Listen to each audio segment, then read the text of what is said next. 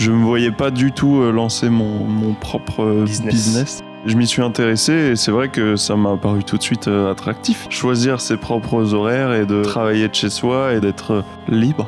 La liberté et la créativité que ça peut offrir. C'est ça qui m'a inspiré à, à être auto-entrepreneur. C'est vendant d'être indépendant. Dans cette première interview d'Indépendant, je reçois Vincent. Après seulement deux années de freelance, il a atteint la liberté qu'il souhaitait en travaillant pour de gros clients un petit peu partout en France, tout en étant tranquillement dans son salon ou à l'occasion un petit peu partout dans le monde en voyage. Bonne interview. Salut Vincent, Salut Quentin, comment Comment- tu vas? Ça va très bien, merci. Je suis. C'est moi qui pose les C'est questions. ça, mon, mon podcast est piraté. c'est toi qui, qui a introduit, qui anime. Mais écoute, je vais te laisser parler hein, du coup. Alors du coup, euh, qu'est-ce que tu ferais si tu n'avais pas peur? Beaucoup de choses et je commencerai cette interview donc je n'ai plus peur et je reprends la parole. Oh Alors comment ça va? Bah franchement ça va super, on est en, on est en petit euh, week-end euh, à la campagne avec euh, une grande maison et tout, donc ça fait plaisir. Ça hein. fait plaisir, ça fait plaisir. Ouais. Ça fait du bien un petit peu de, de sortir de la, du bruit de la ville et tout ça. Ouais, de Schiltigheim. ça, fait, ça fait plaisir de partir de là-bas. Non, franchement, c'est ouais, c'est sûr, euh, euh, ça fait plaisir. J'ai rien d'autre à ajouter. Non, en vrai, euh, bah, j'aime beaucoup. euh, J'adore Strasbourg. Quelle ville, je, je l'aime. Euh, c'est ma ville maintenant. hein, je Tu l'as acheté je l'ai acheté. Ah, C'est ça d'être indépendant et d'être freelance, vous pouvez acheter des villes. Bah, c'est ce qui se passe déjà en France, attention. Ok, très bien. non, mais être à la campagne, ça fait un bien fou. C'est vrai, c'est vrai que ça permet de se ressourcer, ça permet de se concentrer sur les choses et tout. Euh, ce qui m'amène à la première question. Euh, Qu'est-ce que tu ferais si tu n'avais pas peur Je garde cette question pour plus tard. Elle le, elle le, elle le stresse Elle me tourmente. Elle te torture. C'est tu- c'est Toutes les nuits, j'y pense. Euh, Est-ce que toutes les nuits tu penses à elle? Bien Tel sûr. colonel Régal. bon allez, attaquons directement le cœur du sujet. Tu es indépendant. Oui. Tu es freelance. Exact. Ça fait deux ans, deux ans et demi. Euh, deux ans et demi. Ouais. On Depuis a- février 2018. Ouais, voilà, on a lancé euh, nos, nos boîtes d'auto-entrepreneurs en même temps, Mhm. euh, avec cette bonne administration française pleine de, pleine de surprises, je pense qu'on peut le dire. Oh, pour le coup, moi, ils, ils me mettent bien. J'ai jamais eu de problème, donc je vrai? les critique pas. Ouais. Je raconterai la fois où, euh, sur tout le peuple indépendant français, je suis le seul à avoir été sélectionné euh, pour ne pas recevoir l'aide Covid via. Vous avez été sélectionné. Sélectionné. Encore une référence aux inconnus parce que j'en fais au moins une par jour, sinon je meurs. Exactement, c'est vrai que Vincent est, est- est connu pour les inconnus. Euh, mais c'est un petit peu comme moi aussi, c'est quelque chose que, qui a. Il, il m'a beaucoup influencé là-dessus. C'est pour ça que je fais pas mal de références, notamment dans le premier épisode d'Indépendant qui est déjà sorti. Allez l'écouter. Oh, voilà. Mais c'est pas moi le premier épisode. Si, tu es la première interview. Ah. Mais les, inter- les épisodes solo, étant donné que je ne peux pas non plus euh, être euh, tout le temps chez des gens pour euh, bah, m'incruster et leur poser des Bien questions, il faut que je crée du contenu par moi-même aussi. Donc, tu es indépendant, tu es freelance, tout comme moi. Mhm. Qu'est-ce qui t'a inspiré à devenir freelance? Qu'est-ce qui t'a inspiré à l'indépendance? Bah écoute, euh, en, en fait, en, en partie, c'est toi. Parce que euh, à la base, moi, quand je, quand je pensais à mon avenir, je me disais qu'il n'y avait que soit euh, être euh, tra- un- en- dans un travail manuel, soit employé dans un bureau. Enfin, j'avais un truc très. euh, Il n'y a que ça. Et en fait, euh, c'est vrai que tu m'as un peu ouvert l'esprit parce que euh, je je me voyais pas du tout euh, lancer mon, mon propre Business. business. Euh, et du coup, je m'y suis intéressé et c'est vrai que ça m'a paru tout de suite attractif finalement de choisir ses propres horaires et de travailler de chez soi et d'être libre finalement. Mhm. Donc, euh, enfin, à moitié libre quand même parce que euh, faut quand même euh, des clients quoi. C'est sûr. Mais Bah, c'est pas des vacances, c'est du travail. exact. C'est juste Ouais. que on est son propre patron. Voilà, exactement. Finalement. Du coup, c'est ça qui m'a inspiré à, à être auto-entrepreneur. Euh, ouais, la liberté et la créativité que ça, ça peut offrir, quoi. Mhm. Mm. Est-ce que tu regrettes Non, pas du tout. Pas du tout, ouais. Oh, non. Tu serais capable aujourd'hui de retourner dans un, dans un bureau de, de Mhm. 8 à 17 euh, Franchement, ça pourrait se faire. je pense, parce que. euh, parce, enfin, si c'était vraiment un truc euh, très intéressant. À un moment, j'ai eu l'opportunité de travailler pour le, Le Racing. Club de Strasbourg. Voilà, le, le- le sta- le- le stade, le club de foot de Strasbourg. Et j'avoue que euh, c'était. Quand je commençais à devenir graphiste, c'était un de mes rêves de travailler dans le foot. Et euh, du coup, j'aurais bien fait euh, quelques mois pour voir au moins. Finalement, euh, je leur ai dit non parce que je préférais rester indépendant. Et c'est toujours le cas. hein. Mais, mais je me dis pourquoi pas ce genre de choses. Quoi. Mhm. Mm. Donc, en gros, tu serais prêt à retourner dans un bureau, mais seulement pour un truc qui t'intéresse vraiment Voilà, dans un contexte particulier, quoi. exactement. Mais plus jamais de 9 à 17 euh, dans un truc. euh, Au crédit mute, euh, non? Ouais, je, je comprends tout à fait, je comprends tout à fait. Euh, donc, pour toi, du coup, j'imagine que la liberté, c'est important. Ouais. Qu'est-ce que la liberté pour toi? Euh, la liberté, c'est pouvoir euh, choisir euh, ses, ses propres horaires. C'est pouvoir euh, travailler avec les clients qu'on veut, enfin qu'on a choisi, et après que eux, on, enfin si eux sont d'accord de travailler avec nous, euh, bah c'est nickel. Mais euh, de, de pouvoir choisir ses clients, de pouvoir démarcher comme on veut, et surtout, bah ouais, les travaux qui nous intéressent quoi. Mm. Et ça t'arrive souvent de pouvoir totalement driver un projet. C'est à l'heure actuelle, tu es plus en collaboration avec des clients ou c'est plus, euh, comment dire, une sorte de, de, de, direction que tu donnes au projet? Bah, euh, par exemple, avec euh, le client avec qui je travaille depuis très longtemps, au début, c'était plus eux qui me, qui me drivaient, mais maintenant, comme ils me font vraiment confiance, ils me disent euh, juste, euh, voilà, on a besoin de ça, ça et ça. Tu fais, euh, tu fais comme tu veux. Nous, on avait peut-être pensé à ça, Ouais. donc euh, peut-être explorer cette piste. Mais moi, je fais, euh, je fais un travail de recherche et je, je leur dis euh, vers quoi c'est mieux de s'orienter et je, euh, je leur propose deux pistes graphiques en général. Donc, euh, c'est moi qui propose les pistes graphiques et après, c'est moi qui les décline. Donc, Alors, beaucoup de choses. Beaucoup de choses. Là, j'ai mille et une questions. Oh waouh! Euh, la première, c'est du coup, il y a un indice de confiance qui s'est développé Ouais. sur le travail à long terme alors que vous n'êtes pas euh, en relation étroite, c'est-à-dire que vous échangez Mhm. entre, les, entre les, les intermédiaires et toi Ouais. par rapport à la boîte. Mais au fur et à mesure du temps, il y a un vrai indice de confiance qui s'est développé, Exactement. une marge de manœuvre. Mhm. Donc, quelque part, euh, en fait, il y a une sorte de carrière, en fait, qui est, il y a une évolution qui est possible, finalement, même en tant qu'indépendant. Tu peux passer d'un simple prestataire à une relation beaucoup plus étroite. C'est ça, ouais. Bah, j'avais même euh, un peu renégocié le, le, truc en cours parce qu'à un moment, j'étais euh, tout le temps sur place dans cette entreprise.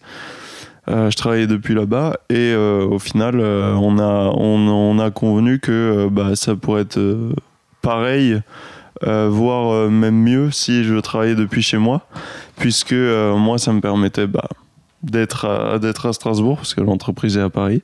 Et eux, bah, ça leur permettait de faire appel à moi que quand ils avaient vraiment euh, des, des gros projets. Quoi. Ok, alors Parce là, que des fois, j'avais, euh, disons que en étant 100% du temps là-bas, euh, il y a quelques fois où j'avais rien à faire. Mhm. Donc j'allais voir les gens pour leur dire Bah, euh, à tu- qu'est-ce que tu veux que je fasse? Mais ça, c'est ça, c'est la pire chose. C'est-à-dire que euh, c'est un piège déjà que je déteste dans la vie de bureau. C'est-à-dire que tu as des horaires et même s'il ne passe rien, il faut être là, tu vois. Ouais, Et donc, c'est-à-dire que, bon, littéralement, tu es payé à rien faire, mais en fait, c'est pas intéressant parce que pour la boîte, du coup, c'est de la perte parce Ouais. que euh, il, il paye quelqu'un qui ne fait rien. Et toi, tu t'en t'es, veux. euh, voilà, t'es et en même euh, temps, tu pars pas. exactement. Parce ça- que ça sinon, tu t'en voudrais encore plus. très peu de sens. Et pourtant, euh, ce- ce- ce- cette pathologie de la présence en entreprise, c'est euh, une vraie maladie. Genre, Mm. il y a beaucoup de gens qui sont dans cette, euh, dans cette, euh, dans cette position. Je connais des, des gens, des proches de ma famille, qui effectivement, à l'heure actuelle, sont dans un métier euh, où ils vont à leur taf tous les jours et ils travaillent une heure et après le reste de la journée, il n'y a rien à faire. C'est terrible. C'est terrible. Ouais. Et hum, là, euh, pour le coup, bon, c'est peut-être pas la meilleure attitude à adopter quand on est auto-entrepreneur, mais euh, des fois, maintenant, bah, quand j'ai rien, enfin, quand j'ai envie de me faire une petite pause, Ouais. allez, un petit call-off, quoi. Tranquillement. Voilà, c'est Effectivement. ça. Il y en a qui, qui seront plus. euh, ah bah je vais chercher euh, l'opportunité à faire encore plus. J'aimerais bien être comme ça, mais bon, des fois j'aime bien euh, me faire des petites pauses quoi. Oui, c'est ça. du bon temps. Exactement, tu pro- profiter en fait. Voilà, profiter du temps. La liberté, voilà, c'est aussi pouvoir choisir Mm. euh, quand on veut travailler et quand on est en mode, euh, allez, là je me fais effectivement un petit call off. Un petit call off. Un, un petit call off. Euh, donc ça c'est très cool. Oh j'ai mille et une questions qui me viennent. Oh, Euh, déjà, du coup, par rapport à ça, euh, du coup, t'es pas forcément quelqu'un. Tu gagnes bien ta vie, je pense qu'on peut le dire. ouais. Il y a même des mois où tu as très bien gagné ta vie. Pour Mhm. quelqu'un en bac plus 2, etc. Je sais pas si tu as envie qu'on parle chiffres ou tu préfères garder ça un peu sous le manteau. Euh, non, je vais garder ça un peu, ouais. Tranquillement, voilà. Mais ouais, disons qu'il y a. En fait, quand je travaillais pour l'entreprise en étant 5, 4 jours. Non, 5 jours sur 7, euh, pardon, là-bas, Ouais. bah forcément, avec un taux horaire de freelance, ça, ça monte vite. De Paris en plus, puisque toi tu es à Strasbourg. exact, ouais. Donc un taux de Paris, c'était euh, c'était pas mal d'argent. Hmm. Euh, mais comme quoi, on peut tout à fait sortir avec un. Non, toi, tu as fait un bac plus 3. Parce Ouais, qu'on s'est connus c'est en ça. DUT en bac plus 2. Et toi, tu es allé jusqu'au bac plus 3. Après, euh, démarchage de clients, etc. Donc euh, très peu de contacts, euh, tout ça. Tu t'es fait ton trou et tu as quand même réussi à sortir un, un- un bon gros chiffre d'affaires. Exactement. Euh, et même aujourd'hui, ça, ça roule très très bien quand bien même tu plus à ce taux-là. Euh, oui, c'est ça. tu arrives à être, vivre très confortablement. euh, Exactement. ouais.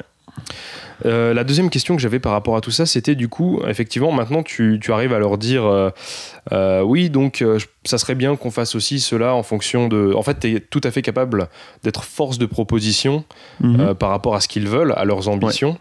Donc, effectivement, au-delà de ce principe, ce- cet indice de confiance dont on a parlé avant, il y a aussi en fait tout un, un- un principe de travail en collaboration et surtout de. Alors, pas d'expertise, mais de spécialiste. C'est-à-dire que tu te considères pas forcément comme un expert, mais en tout cas, tu es tout à fait capable, quand bien même tu as 24 ans, Ouais. de Mhm. dire euh, à une boîte qui fait des millions, c'est pas comme ça qu'on travaille, c'est plus comme ça. Exactement, ouais. Ouais, c'est ça. euh, ils, font, ils font appel à moi parce que, bah, comme dit, ils savent que je suis pas trop mauvais. Mhm. et, euh, et en même temps, et comme ils me font confiance, bah, si je leur dis quelque chose, ils vont, ils vont évidemment le prendre en compte. Quoi. Mhm. Ce, qui, enfin, ce qui est bien, ouais, c'est que euh, en général, mes clients sont très à l'écoute et même euh, ils sont contents quand je leur propose des choses et euh, ils se disent euh, ah bah voilà, il prend son truc à cœur quoi. Alors, que- quelle démarche tu aurais pour proposer euh, tout en prenant compte des besoins du client? Comment ça? Eh bien, ton client te dit euh, Ok, je veux ceci, cela, machin, tel format, telle couleur, telle direction artistique. Et toi, tu arrives, tu dis Alors, on va se calmer tout de suite. Mais du coup, comme, quel est ton process pour réussir à garder le besoin du client? Parce que le, besoin, le client a un problème, tu apportes la solution. Donc, comment est-ce que toi, tu mets la, position, la, la proposition sur le tapis euh, tout en gardant effectivement la vision de base du client. Bah en fait, euh, souvent ce qui se passe, c'est que bah, je leur fais comme ils voulaient, mais en même temps, euh, je leur fais, je leur fais une autre proposition où je leur dis bah ça, ça, ça aurait, ça, ça serait mieux en fait, ça correspondrait mieux à ce que vous voulez et à vos besoins et tout. Et euh, après, bah, je leur laisse choisir parce que eux, ils ont exactement ce qu'ils voulaient et en même temps, ils ont euh, quelque chose de mieux. non, ils ont euh, autre chose à explorer et ça peut leur ouvrir leurs horizons, mais bon. S'ils sont déjà contents avec le premier truc que j'ai envoyé, bah, c'est nickel. Oui, c'est ça, ça sert à rien de faire too much, Voilà, autant faire comment dire pr- ouais premium bien premium quoi. Voilà. bien plus. Ok. Euh, alors être, devenir freelance ça s'apprend surtout que tu m'as dit que toi à la base tu étais plus en mode alors soit un travail manuel soit un travail de salarié en entreprise. Oui. Euh, ce qui est malheureusement une vision binaire qu'on a quasiment à 95% tous quand on est à l'école euh, et qu'on n'est pas forcément euh, ouais, c'est ça. éduqué à, à- Soit tu choisis la voie professionnelle, soit tu choisis la voie c'est ça théorique, euh, technique et tout. Euh, et par rapport à l'éducation, est-ce qu'il y a un professeur euh, qui a été très intéressant dans sa méthode d'apprentissage, Ouais. dans sa personnalité, euh, et dont tu peux nous parler? Et si oui, pourquoi? Alors j'en ai deux. Ok, Euh, L'une qui n'a rien à voir avec ce que je fais aujourd'hui. c'est vrai? Ouais. C'était une prof d'histoire que j'avais en histoire géo en, en- au collège Uh-huh. et qui était vraiment extrêmement intéressante. Euh, quand, en fait, quand elle nous racontait l'histoire, elle nous racontait une histoire. Donc, euh, ça m'a. Alors, en géo, du coup, euh, j'étais un peu moins. euh, Enfin, j'ai- j'aimais un peu moins la géo parce que bah, c'est juste apprendre des trucs par cœur, finalement, ça m'intéressait pas. Alors que bah, l'histoire, t'apprenait vraiment ce qui s'était passé avant. Donc moi, je voyais, je voyais ça euh, d'un bon œil. Et euh, bah, pour le coup, c'est elle qui m'a le plus euh, intéressé à l'histoire. Et aujourd'hui, bah, je dis pas non à regarder un petit, euh, un petit documentaire, Un reportage. un, un reportage. parce que moi, à chaque fois, je sais pas pourquoi, quand je regarde un truc sur Netflix, un documentaire, je dis Oh, il y a le reportage, comme si j'avais 80 ans. Donc, euh, Parce qu'en plus, des fois, c'est des documentaires à l'américaine sur, euh, sur la NBA. Et tu- oh, il y avait le reportage sur la NBA. Sur le basketball. ok, et euh, qu'est-ce qu'elle avait de particulier dans sa, dans son, dans sa pédagogie? Bah déjà, elle était très, euh, elle était assez sévère. Enfin, euh, disons que même les plus cancres d'entre nous, elle les, elle les tenait bien. Et euh, en fait, t'avais pas envie de, de, la, de la faire chier, quoi. Ouais. Et, et en plus, bah, en plus de ça, par contre, si justement tu te tenais bien, elle était ultra sympa. Donc en fait, c'était du respect, c'est-à-dire c'était pas c'était pas vraiment de la crainte en mode oh là là, elle est trop chiante euh, Oui, c'est ça, ouais. C'était vraiment OK, elle est sévère mais il y a une raison quoi. Ouais, ça va dans les deux sens, quoi. Mhm. Tu la respectes, elle te respecte, et inverso. Ce qui est la relation la plus saine qu'on puisse avoir, peu importe le milieu finalement. Et ouais, du coup, ça c'était parfait. Et même euh, sa façon d'a- d'apprendre l'histoire euh, était, était vraiment bien. euh. Enfin, moi j'ai- adoré. Mhm. Après aussi, j'ai un autre prof qui lui, par contre, est vraiment quasiment dans ce que je fais. Euh, Monsieur Senante. Ah là là, quel homme. On l'appelait Sensei Senante. Et c'est vrai? Ouais. Est-ce que tu veux que je bip son nom? Non? Non, ça devrait aller. C'est en, en plus c'est positif. Oui, voilà. Tu, tu, en- tu, tu chantes ses louanges donc on a Bien pas sûr. besoin de Euh, sensei, euh, on, l'a- sonnante du coup. Ouais. Et euh, le S aussi, on l'appelait. Le S Ouais. C'était SCH. bien sûr, que j'avais euh, pendant mes études supérieures. Et en fait, il était prof de, de web design. Mhm. Et en fait, il était extrêmement calme. Et il nous apprenait, euh, il nous apprenait plein de choses, plein de théories, etc. Et il nous disait, bah, bah, allez-y, faites un, faites, un site et tout. Du coup, on faisait nos maquettes, on les envoyait, et genre, euh, bah, une semaine après, quand on les corrigeait, ou enfin, quand on les regardait de nouveau pour voir euh, ce qui allait, ce qui n'allait pas, etc. Lui, il nous montrait à la fin la sienne. Et on était à chaque fois sur le cul parce qu'il nous pondait des trucs euh, trop stylés et on se disait mais que faites-vous en tant que prof? Gagner des milliards. Donc c'est cool parce qu'en plus il était une inspiration. Ouais, c'est ça, euh, très très. Ouais, c'est ça. En fait, il nous euh, plus que de nous dire ce qui n'allait pas et ce qui ce qui était bien, il nous montrait un truc vraiment très propre, pro. Euh, que euh, dont les entreprises raffoleraient quoi et pas pas forcément euh, des trucs comment dire qui soient vraiment complètement enfin euh, dans les codes d'aujourd'hui mais il, il- il cherchait quand même à faire des trucs intéressants graphiquement donc euh, c'était c'était cool Mhm. Ouais, et très sympa, donc euh, ouais. Donc, en- Sensei. Sensei.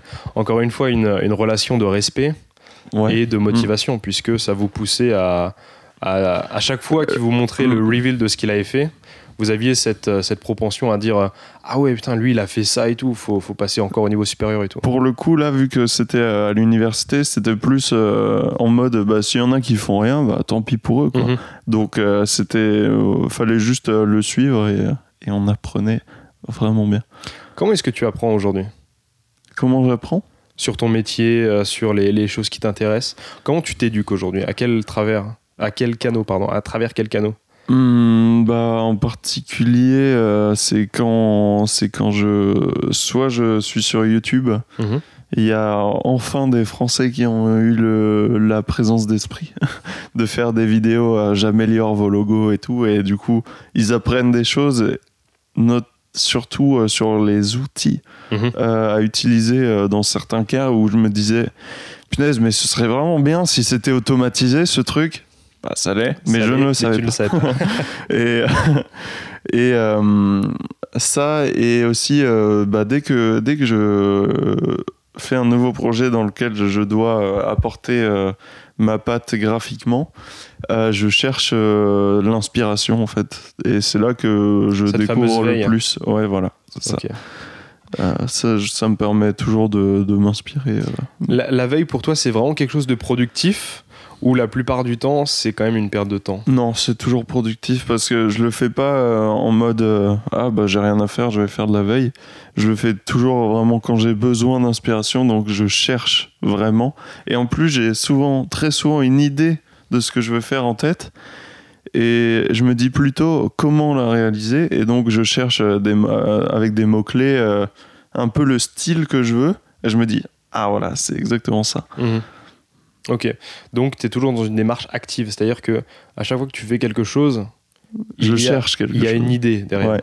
C'est pas juste euh, bon, je vais faire ce truc, peut-être que ça va m'apporter quelque chose. Mm. Ok, Même si bon, ça peut euh, des fois ça, ça, peut arriver aussi. arriver. effectivement, les accidents parfois sont Mhm. bénéfiques. euh. Vincent, tu consommes beaucoup de films quand tu ne joues pas à Call of Duty. À Warzone, voilà, quand je ne fais pas des top 1. exactement. Oh là là, le, le, le petit flex, hein. il frime directement. Euh, Avec la brouillane, tu sais, bon. Si ta vie était un film, lequel serait-ce? Alors, ce serait Retour vers le Back to the Future, Back to the Future de Robert Zemeckis. bien sûr. Ouais, parce que, euh, en fait, j'aime bien euh, l'idée que il y a eu un. Dans, dans ce film, il y a eu un, un, un souci, dans le sens où. Bah, enfin, tu sais, le fameux élément perturbateur. Bien sûr. de bah, le, le, celui qui a inventé la machine à voyager dans le temps meurt. Du coup, euh, à ce moment-là, le gars part dans le passé en étant euh, déboussolé de ouf. Et bah, il doit trouver comment revenir. Et en même temps, euh, il fait plus que ça, puisqu'il il réussit à, à, comment dire, euh, à cause d'un problème qu'il avait lui-même causé, à tout arranger et à faire en sorte que les choses se passent euh, beaucoup mieux dans le futur. Donc euh, vraiment, il a, il a tout amélioré quoi. Alors, on va pas en partant d'un problème réglé, il a amélioré. Donc il a fait encore plus que ce qui était demandé, Voilà, plus que la quête pour laquelle il partait à la base. exactement. Qu'est-ce qui t'inspire là-dedans? Bah ça justement. C'est ça C'est le Ouais. message du film Ouais, c'est ça. Et, euh, et le fait de.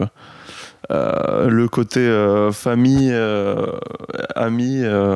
là-dedans, je trouve qu'il est très bienveillant et tout. C'est important pour toi Ouais. Donc je, je respecte grandement ce, ce film. Pourquoi la famille c'est important et les amis c'est important pour toi? Bah parce que ils seront, dans la plupart des cas, ils seront toujours là. Enfin, la famille en tout cas, bah c'est sûr. et euh, sera toujours ta famille, même s'il y a des, quelquefois des différents.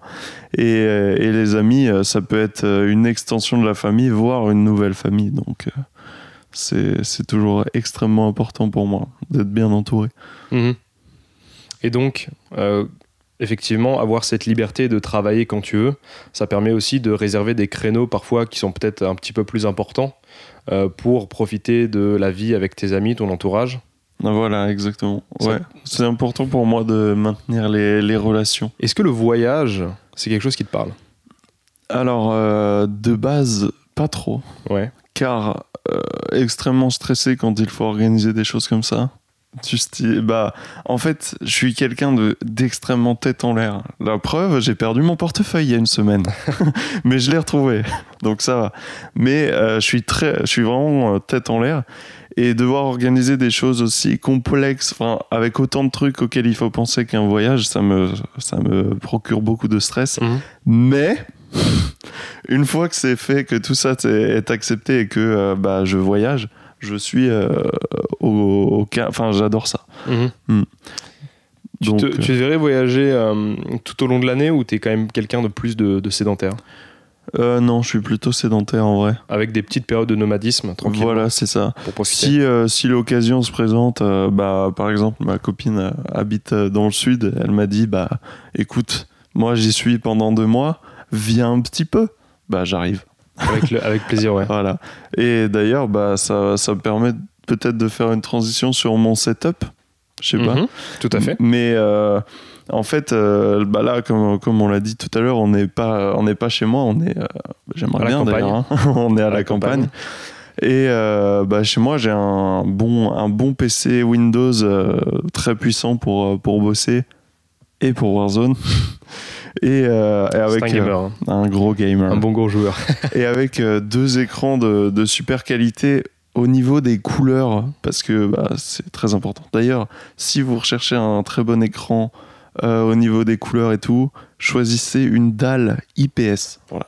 pour les graphistes. Voilà. C'est vrai que c'est pas, c'est pas forcément quelque chose à laquelle on est éduqué. Non, pas Euh, du tout. Le, le- le soin de son matériel, Mm. parce que les écrans, effectivement, entre le, le dot pinching, la couverture sRGB, euh, la dalle de l'écran, le truc anti-reflet, etc. Enfin, c'est Mais c'est fou parce que à la base, moi, j'avais quand j'étais plus jeune, j'avais une vision très euh, quoi, euh, 500 euros, euh, je vois pas, c'est un écran, euh, je vois pas de différence. Bon, pour le coup, les écrans, je pense que si parce que euh, j'ai quand même eu un- toujours un peu un souci du détail, mais mais euh, mais en soi, euh, pour avoir du matériel de qualité, faut faut le mettre le prix quoi. Mhm.